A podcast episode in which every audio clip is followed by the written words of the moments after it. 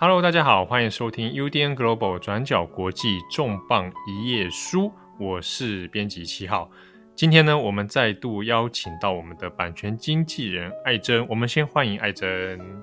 Hello，大家好，我是艾珍。好，我们今天要谈的题目呢，其实也跟这个乌俄战争有关哦。我们可以看到，就是俄罗斯现在入侵乌克兰以后，那截至目前为止，其实时间已经进入将近两个月了。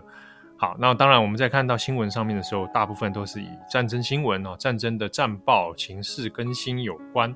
不过当中呢，其实有一些议题，哦，我们其实也蛮想来关心的，就是在这些诶枪林弹雨啊，在这些炮火之外，有没有可能在文化界也掀起了一场跟俄罗斯跟乌克兰之间的一场文化热战哦，或者说我们讲。呃，在出版业哦，或者在文化界里面，我们怎么样来面对这场战争所造成的效应？好，那我们今天当然是先请艾珍，我们来聊一下，在乌俄战争爆发之后，其实对于国际的出版界应该也有产生不小的影响。对，其实战争爆发之后，当然大家第一时间是非常的惊骇嘛。那其实第一时间做的事情就是赶快联络自己在乌克兰认识的，不包括经纪公司啊，包括出版社啊，大概大家先确认一下彼此的安全状况，大概是如此。那也透过这些联络呢，能获得第一时间，嗯、乌克兰出版人他们的想法啊，和一些采访也有陆续的流出。那其实乌克兰出版人，如大家应该可以想象的，他们想要呼吁大家，不只是关心战争的进展啊，其实很多人想站出来跟出版圈讲的，就是说，我们应该也要跟进，就是国际上谴责啊，以及制裁俄罗斯的脚步。在出版界，我们应该也要像是例如说，出版界应该要停止跟所有俄罗斯的出版人合作，例如说。我们之前会授权俄罗斯版权，你应该停止，应该停止跟他们合作。那再来就或者说，你的经济、你的书籍版权是由俄罗斯的经纪人帮你操刀的，那你也应该停止跟他合作，因为要作为全面谴责俄罗斯、全面抵制他们的其中一部分。那当然，乌克兰的立场比较是全面断开嘛，就不管是因为在今年春天的时候，如果是出版界的人都会知道，国际有两个很重要的书展都在春天发生。第一个就是意大利的波隆纳儿童书展，那如他的名字所说，因为就是 focus 在童书上面。那第二个重要的书展就是伦敦书展，那前后顺序就是波隆纳先，接下来是伦敦。那这两个很重要的书展，一集就是。因为今年也算是疫情后的第二年了，其实今年是这两个书展第一次重回实体开张，那也就是说大家都很期待嘛。就出版人他们大家就是远距了两年，很闷，都很想念彼此，就是要在这两个书展第一次看到对方。可是因为战争的关系，首先就注定很有可能是看不到俄呃乌克兰的出版人的，那包括俄罗斯的出版人也是否出席也成为一个问号嘛。那回到我刚刚讲的，乌克兰的出版人，他们的想法就会是说，例如，哎，你看有这两个大书展，这不是很不公平吗？我在一篇报道就有看到说，我们因为战争被迫上前线，被迫躲在防空洞里面的时候，如果俄罗斯人可以如常的进行他们的业务，如常的过他们的日常，参加书展，这是一个很残酷的对比，这是一个非常不公平、不公正的事情。而这样的事情不应该发生，所以国际的出版界应该要站出来，例如抵制他们参展。如果有书书展发生的时候，应该抵制他们参展。而不论他们是谁，只要他们是俄罗斯人，都应该抵制。那像这样的呼声，普遍的出现在就是每一位乌克兰出版人他们受采访啦，以及他们跟友人的交谈里面啊，都出现了这样的呼吁。那不过有意思的就是。呃，观察一下几个协会啦，还有书展方势必要回应这些呼吁嘛，因为书展也要准，呃，要开始举办了。那其实后来出来回应的是，首先我们可以看到，刚刚先提到的是波隆纳儿童书展嘛，这个比较是儿儿童书作品的一个重量级的场面。那其实波隆纳书展还有一个很重要的，我刚刚没讲到，不过其实是一年之中最重要的是秋天的德国法兰克福书展。这个法兰克福书展算是一整年里面最重要的，只是因为它是在秋天，不是春天，所以刚刚没有提到。好，那为什么要提到法兰克福呢？因为波隆纳呢，跟法兰克福，还有我们台湾的台北国际书展都有哦。这几个书展一起有发一个共同的声明，就是等于说战争爆发之后，大家讨论了一两个礼拜。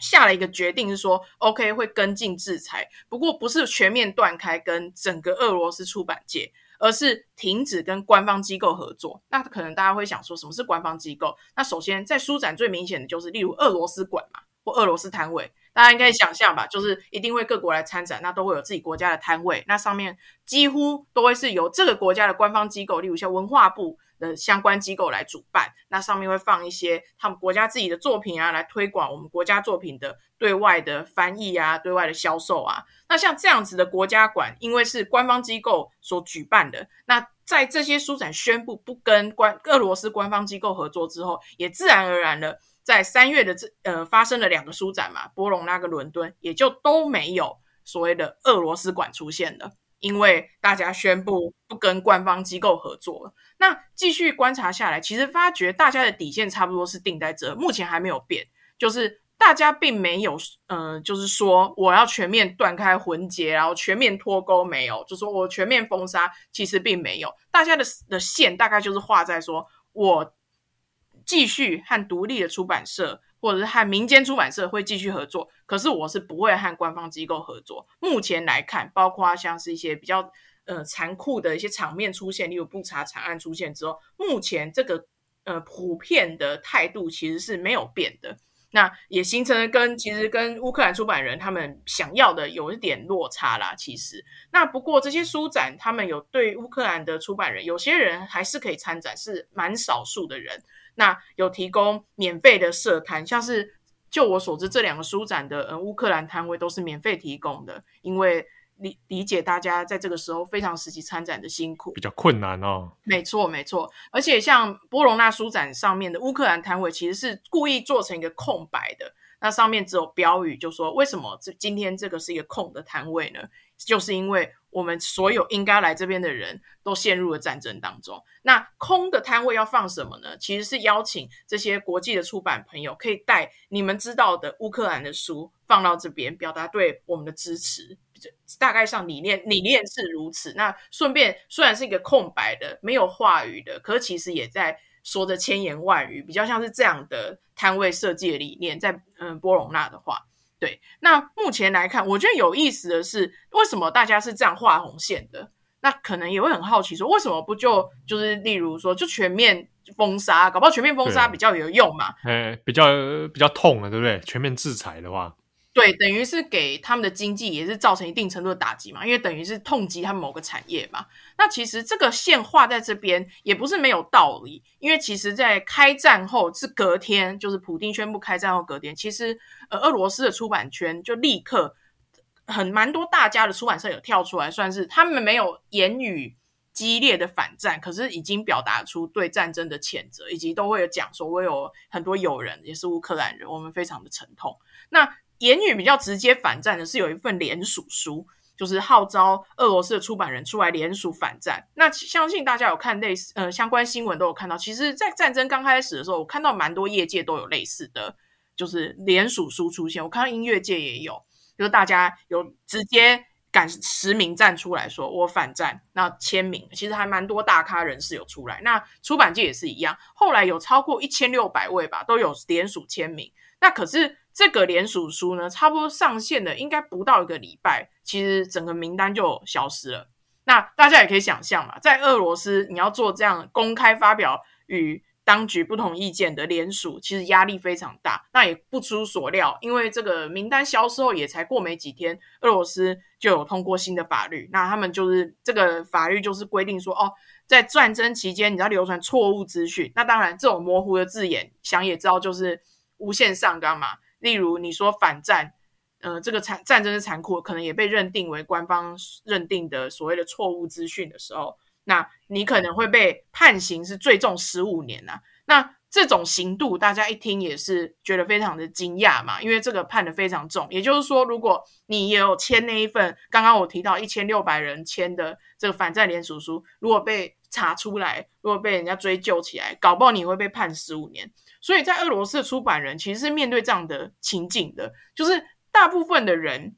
其实并不认同官方的立场，有很多人在最一开始会站出来发表不同的意见，可是因为后续的这些比较像当局有点就是追加制裁的，在恐吓，有点恐吓自己人民的这些行为呢，让后续其实俄罗斯出版人比较不太敢发声。那其实也可以看得出来，其实欧美出版界也都知道俄罗斯的状况，所以我觉得他们把红线画在说，我不跟官方机构合作，可是继续跟民间单位合作，我觉得应该势必是有这样的考量在的。可是还是有蛮多就是出版人，那并不是书展公开说我不我不合作，而是单独的出版人，他们自发性的有发表说我抵制俄罗斯。我有看到一些像经纪人啊，那。或者是出版社啊，就说我们暂时不合作啦。那我有看到有一个比较新的状况是，呃，学术期刊，那他们有说，对，他有说我不提供新服务这样子。你看，也不是全部不提供服务，我不提供新服务而已。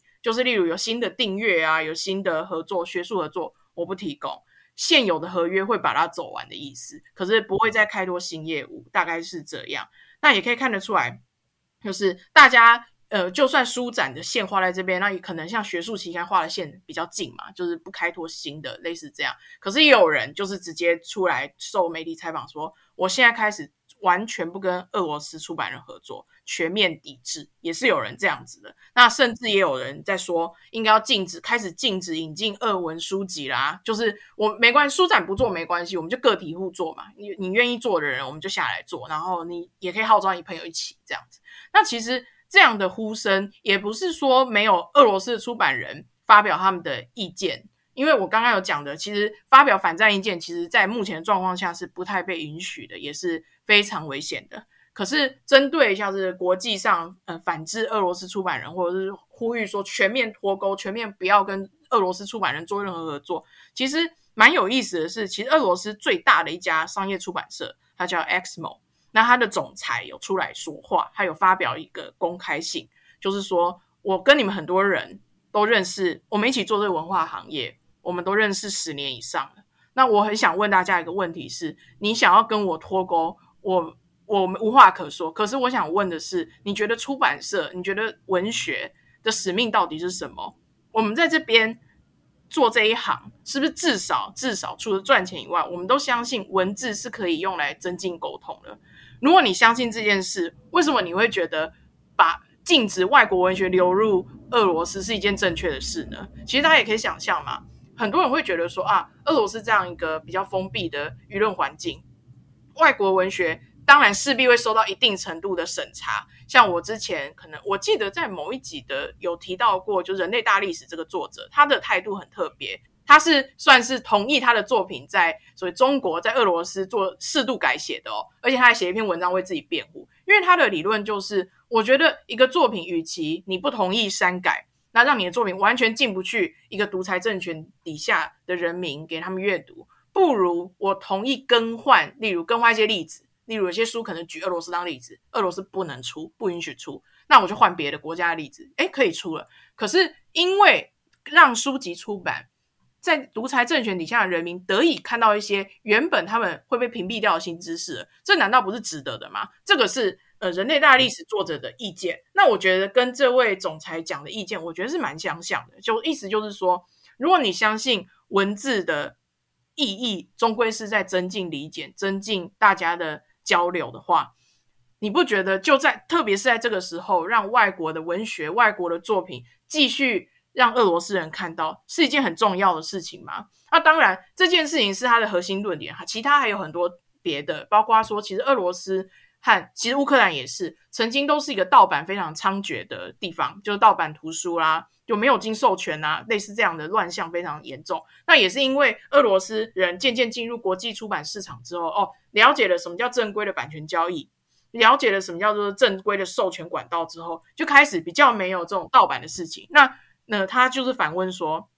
我们可能花了十年、二十年建立一个正版图书的流，终于建立一个正版图书的市场。你今天呃说毁约就毁约啊，包括以前也很容易，就是很多人会说哦哦、啊，我没钱啊，我就毁毁约啊，就是俄罗斯出版社可能会这样嘛。哦，签约了，可好像没呃没付钱，要不然就我随便毁约啊。那通常这种时候，俄罗斯的出版人都会帮忙教育他们自己人，就说不可以这样。因为我们的规则是不可以毁约啊，要跟着就是商业合约走啊。可是今天现在反过来了，就是你的商，你那些平常最讲商誉的商业伙伴们都跟你说，因为你是俄罗斯人，我不跟你合作的时候，他就很想反问说：这样是对的吗？我们好不容易建立了一个商业规则、商业机制，把盗版就是慢慢的挤出这个市场的时候，你说毁约就毁约，因为我是俄罗斯人，那你也不想要让外国文学流入俄罗斯，给俄罗斯人看见。请问这件事情真的有真的是百分之百正确吗？其实这位总裁有提出这样的想法啦。那我觉得这个是就呈现一个蛮有趣。其实拿到中国来看也是一样。就其实我在我的工作上蛮常遇到，就是目现在是越来越常遇到社科书里面有敏感的段落是需要删改的。那这个时候就是考验的这个作者要怎么想。有些作者的确可以接受说，OK。我觉得给更多读者看到比较重要，我愿意替换字句，我愿意接受删改。可是有些对有些人来说，那就失去了知识本身最珍贵的意义了。因为改变的东西，因为为了所谓为了政权的需要而改改写的东西，就已经失去原本的意义了。所以这呈现了两个完全不同，可是可能其中又有非常相似的坚持在，我觉得是蛮有意思的一件事情。对。而尤其是说，因为其实也有许多民间的，像刚刚讲到民间的俄罗斯出版人，他可能其实是抱持着反战的思想，然后他可能还是在国内已经被限缩了，但他又没办法把他的声音传递到国外去。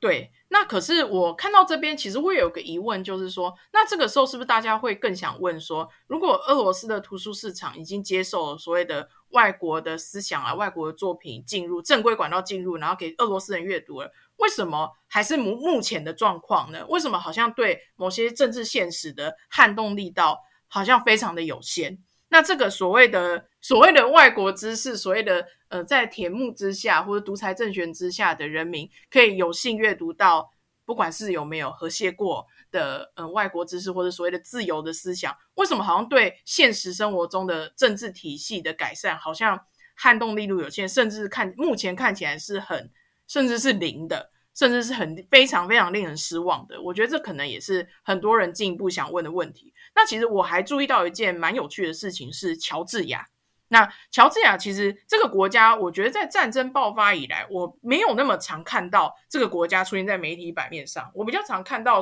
比较常看到比较好像是波兰呐、啊。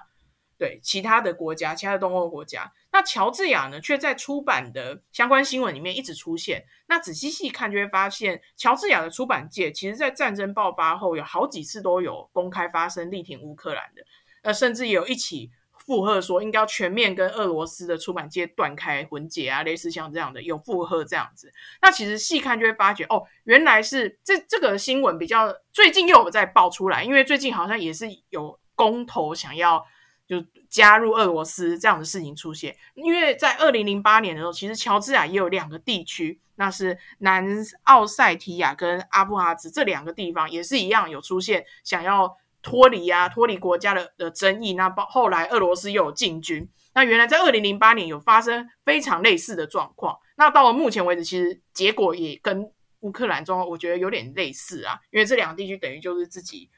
就开始就自治了，然后甚至有一个感同身受啊，对对对，就完全类似的剧本，所以其实乔治亚人对于这样的剧本就是非常之熟悉，而且也第一时间立刻反应说这就是错误的，那也站出来一起力挺啊。我觉得这个是出版相关新闻里面蛮特别的一个地方。对，哎，我这边也好奇想问是说，好，那假设我们现在大部分的国际出版那。基本上是画了一个底线，我们抵制俄罗斯官方的相关出版品，或抵制俄罗斯官方的合作，整体上会对国际出版业界会造成很巨大的影响吗？就目前来看，还没有真正发酵。我觉得，因为其实我觉得跟这一次书展和大家开线上会议啊，就是聊天，其实还蛮不少人会蛮不赞成全面就是抵制的啦。其实还蛮还蛮不少人其实是觉得 OK 不跟官方合作没关系，可是不太认同全面的抵制，因为其实我觉得出版人普遍对于所谓的禁止交流或禁止文字类似的事情，其实是有所踌躇跟犹豫的。我觉得普遍大家对于做这件事都有最后一丝的踌躇在，我觉得。我觉得这个是出版业界蛮特别的一个地方，不会轻易的讲出我们今今天就来禁书，我们今天来禁止文字的流通，禁止知识的流通，这个对出版业界来说是不会轻易讲出的一句话。我觉得，对，因为这毕竟跟比如说好，我们石油禁运，或者是我们做经济上面，比如进出口的这个限制，还是不大一样。对，我觉得这也回到刚刚的，就是俄罗斯出版社的总裁讲的说，如果我们都是做文字这一行，终归如果我们不讲赚钱，我们是不是大家至少有个共识，就是文字可以出神理解？所以在这样的一个，我觉得这个是有点像这一行大家的最底线共识在嘛，所以导致大家不太会轻易的讲出啊，所以说我觉得不可以，我觉得要全面不跟他们交流，我觉得要全面脱钩了，比较不会去这样子讲。不过，我觉得另外一点可以来看的是，所谓的文字促进理解这件事，就是俄罗斯这位总裁，我觉得最最有趣的就是我再去看这个总裁过去和嗯乌克兰出版界里的就是交流的状况如何，就很惊讶的发现，其实他们家出版社，他们家出版社真的很大，就是。我们的公司也有跟他们出版社有合作，他们是呃俄罗斯出版界算是最大的龙头吧，他们是龙头公司。那其实只去看他们跟乌克兰相关的新闻，会看到，诶，其实他们在几年前居然被乌克兰当局就是禁止在国内营运，哎，就是他们等于被乌克兰禁，整间公司被乌克兰禁。那为什么会发生这种事呢？其实是他因为他们被认定说他们的出版品。里面很常在宣传一些反乌克兰思想，很多都是在宣传大俄罗斯思想。那因为这样的，因为他们旗下出版品的关系，就被乌克兰的政府认定说：“哦，你这个是因为反乌分子，那不准你们在我们国内出书啊，那做经营啊，类似这样的禁止。”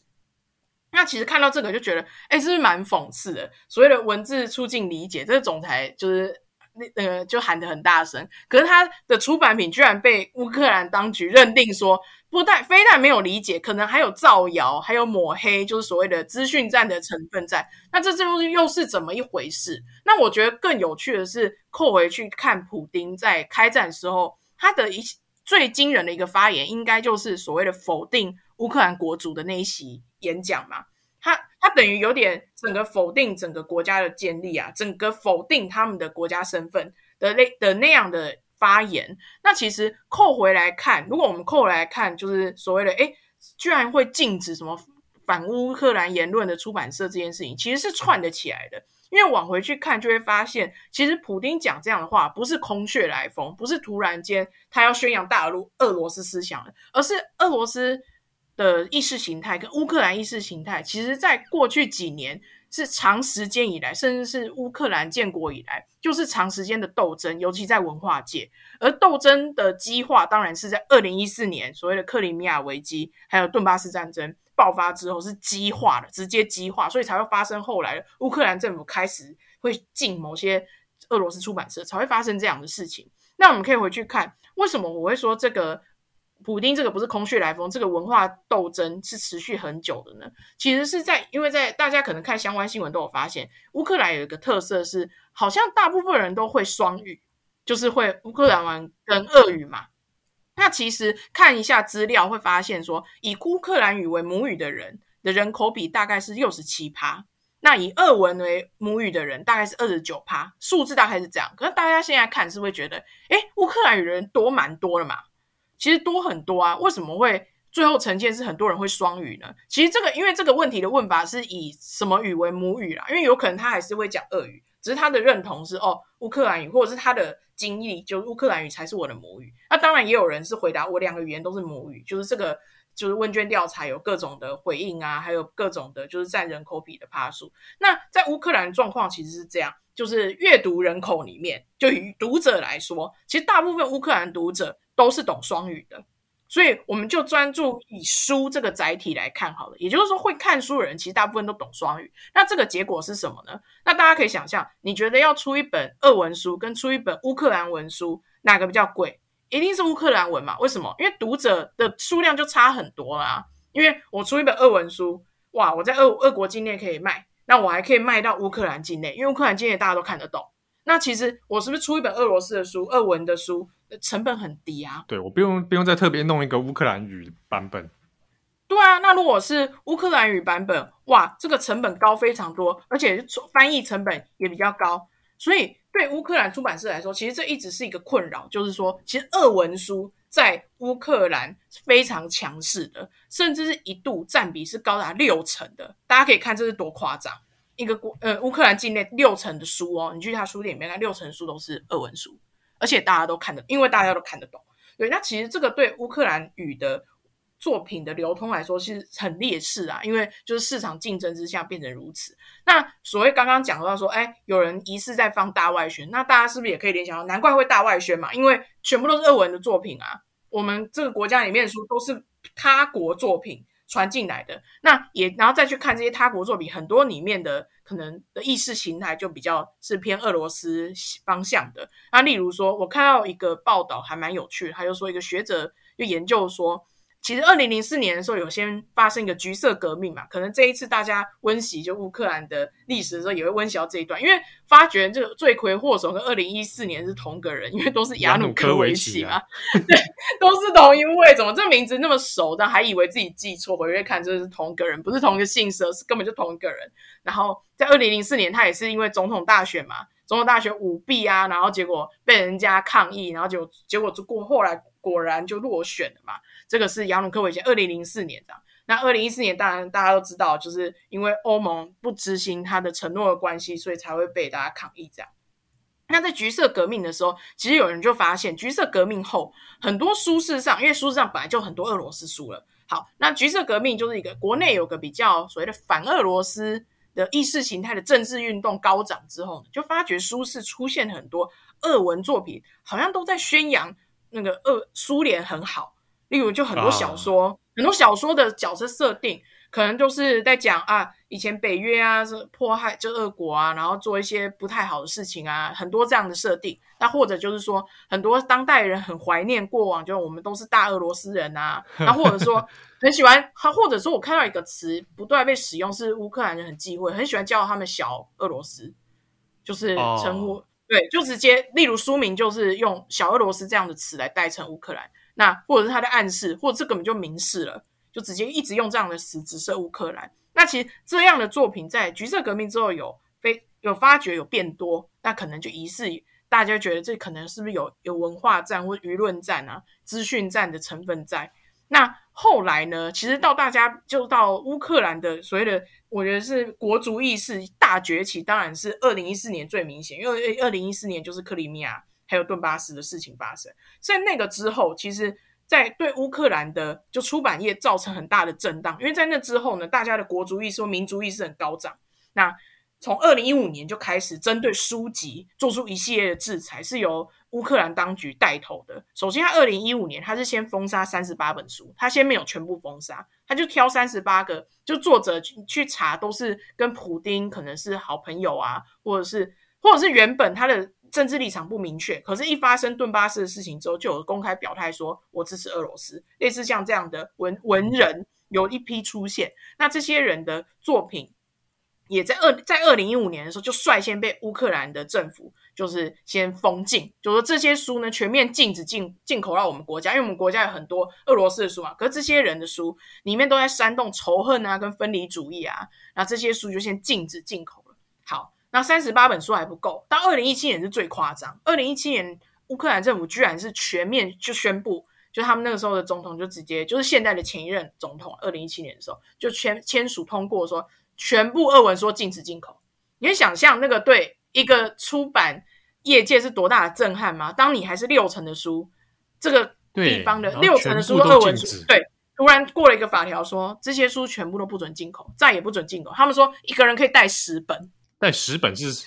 对，你带十本可以不用通报，哦、就是你放在包包里面。哦，我出我出入境的时候可以带。对对对，你出入境这样子不会怎么样。出入境带十本，然后宣扬就是分离主义，没差，好像还好这样子。诶，可能还是不太，应该还是不太好吧。可是在这以这条法规来说是没有关系的，十本以内可以接受。可是你就是不能进货，不可以销售。那其实，在当时、啊、看，呃，乌克兰出版界其实大家的反应。蛮都是负面的，因为没有配套措施实在是太仓促了。因为很多出版社就出来说：“我那我没有书拿出来补啊，你今天突然把六成的书就掰了，那我要从哪里生出来？因为我就算要赶快生产乌克兰文的书，也突然间生不出来。这样，其实，在当时对整个市场的震撼力很大。那其实我看到这种禁书政策，这种当局举办禁书政策，其实后来在西方啊，所谓的美国啊，那或者是在一些英文的报道上面，其实大部分都是以负面看待，因为其实这个就是禁书嘛。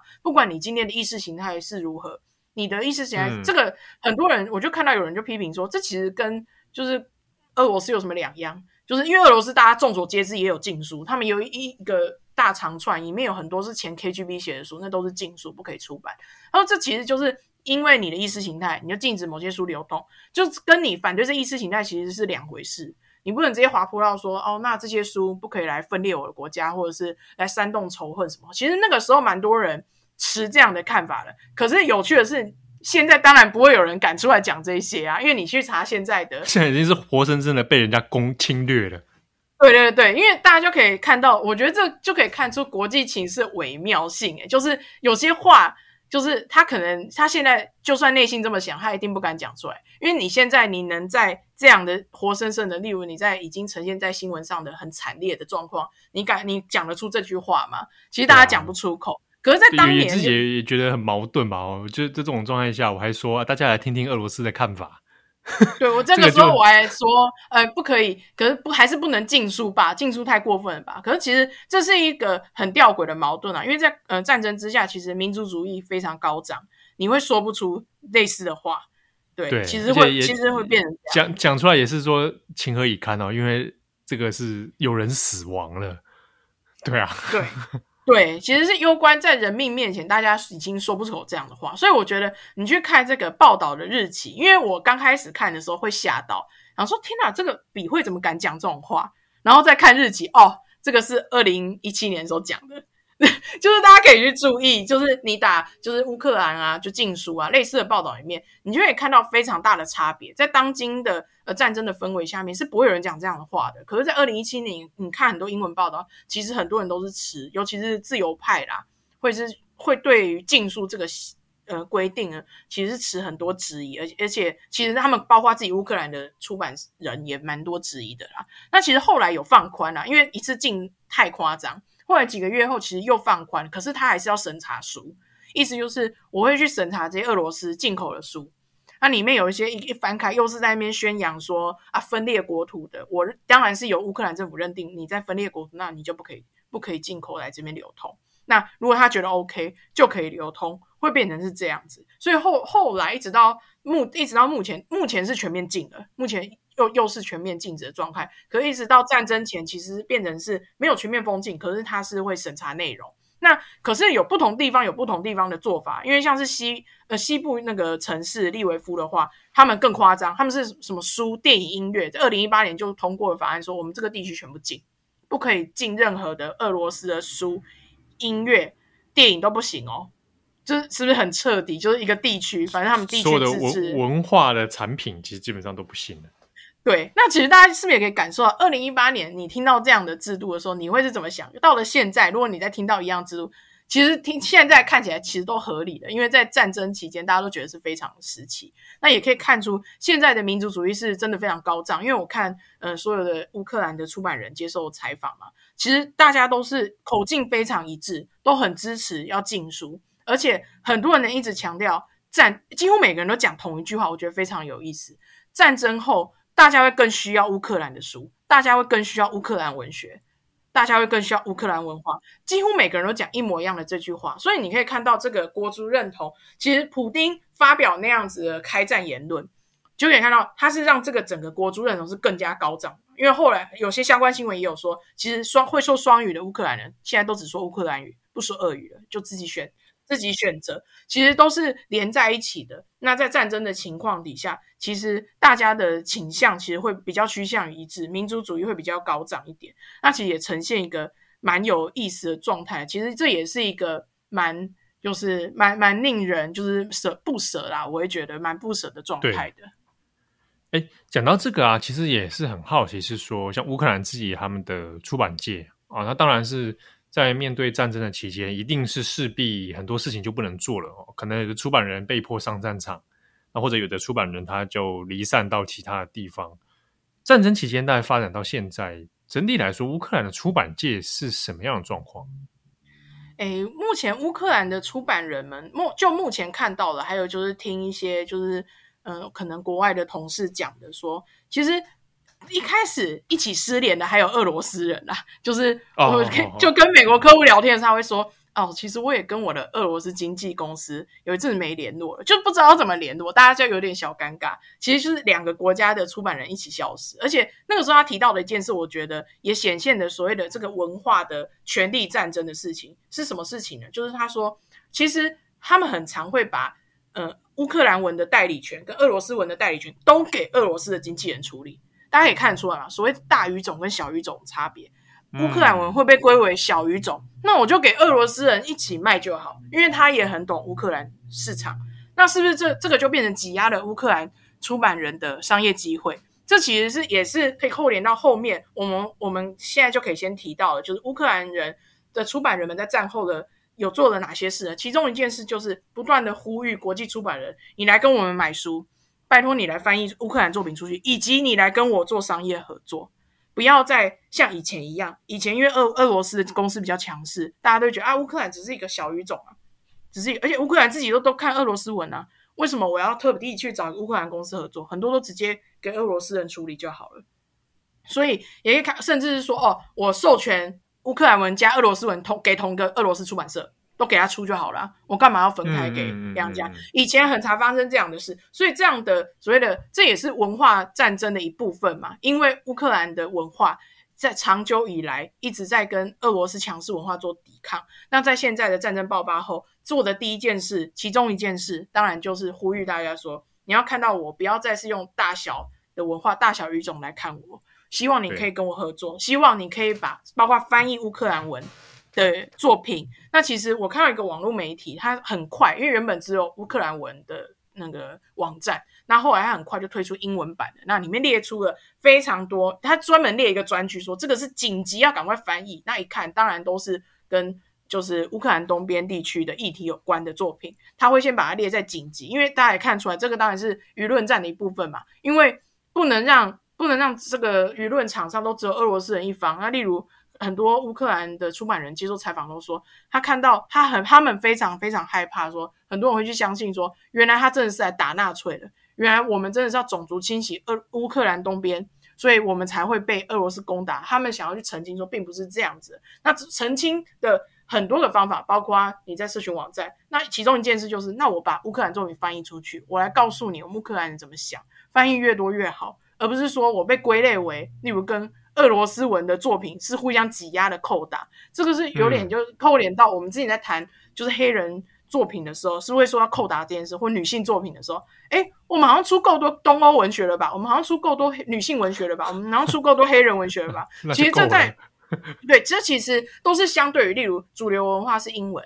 然后主流文化是男性作家，都是一样的，这种相对论会一直出现。会一直出现在强势文化跟所谓弱势文化当中。那乌克兰文的作品之前也很常面临这样的情境。那在这样的非常时期，也会赶快去说：那我们有这些作品，希望你可以多多翻译。那翻译当然是商业加上意识形态上的合作，对他们来说都是很重要的。那除此之外，刚刚提到，其实大家都四散的嘛，因为这一场战争下来，那其实很多。有一些出版社其实是在东边的，现在的有点类似重灾区，就哈尔科夫啦，在东边的城，有些出版社是在那边的。那有些人会有，他们通常做法是有部分人会撤退，慢慢往西撤。那有些人还留在哈尔科夫，不管是不方便撤退，或是几乎再留一两个人维持那边。基本的运作，以及去处理那边的厂房啊，要怎么撤书啊？像很多人就是趁那个没有空袭的时候，赶快撤书，赶快撤书，把他们自己的财产撤一撤。很多人自己的家其实都被炸毁了，可因为还然后还有还跑去撤书，这样很多人其实已经在哈尔科夫已经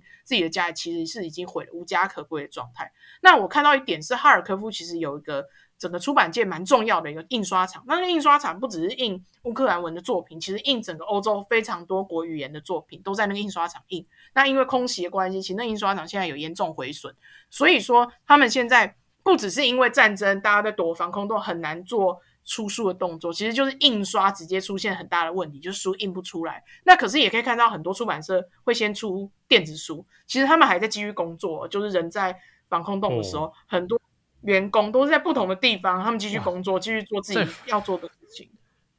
即便在防空洞里面的时候，仍然在做出版。对，这个是非常惊人，而且我觉得这也是一个对我，我会觉得这也是战争的时候很需要去呈现的一个文化上。所以在文化在文化上很需要去呈现的一个形象，就是文化这个东西是超乎于肉身之外的。我觉得给人这种感觉啦，就是文文化的传播、文化的强韧是不会受、不会害怕你的炮弹的。例如，我看到一间出版社更扯，他在庞公洞举办新书发表会，就是我觉得这这超级离奇的，在防空洞啊。对对对，就当场大家就是在那边办一个聚会，然后宣布有新书发表，觉得非常有意思。因为出的那本书，我原本想说会不会是那种很民族主义或者宣扬国族主义的书，类似那种的爱国主义的书，不是诶、欸，是一本书叫做哎，你没有 F word，然后我就消音一下，没关系，你你不用消音，不用消音，可以我不用消音吗？就是 Go、呃哦、对对对。Go the fuck to sleep。那这句话是谁说呢？这个是爸妈的台词啊，因为这本书原本是英文书，那是写给这些每天哄小孩睡觉哄到快发疯的妈爸妈。他说，其实每个爸妈心里都很想讲这句话，就 Go the fuck to sleep，不要再吵了。所以这句台词，所以这本书其实不是童书，它是写给爸妈看的，是蛮幽默一本书，就是写说啊，你看小孩要睡觉了，你看他又走去哪？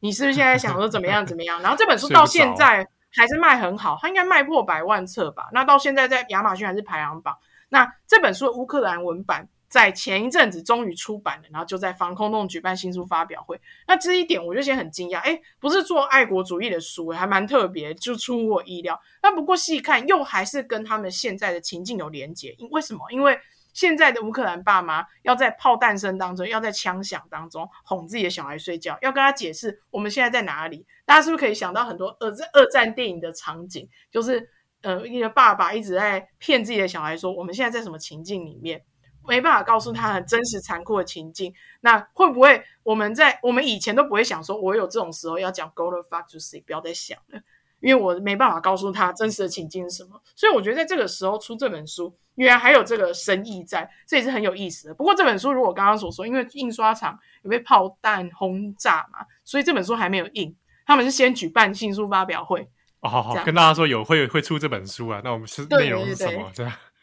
对啊，对，而且我觉得也给可能也给文就是艺文圈的人一个舒压的窗口吧，因为我感觉那个照片上看起来就是大家聚在这边。很没想到可以在这种状况下还可以做这个。他们以前稀松平常的事，以前出版社的人整天在举办新书发表会，现在在这种情况下举办新书发表会是很珍贵的。对，也他们也没很非常希望以后还可以再回到，当然回到地面上举办新书发表会。以后我可以在我的家里面跟我小孩说 “Go the fuck to sleep”，而不是在枪林弹雨当中。嗯、对，我想这个对许多出版人而言哦，他也跟着要去做避难。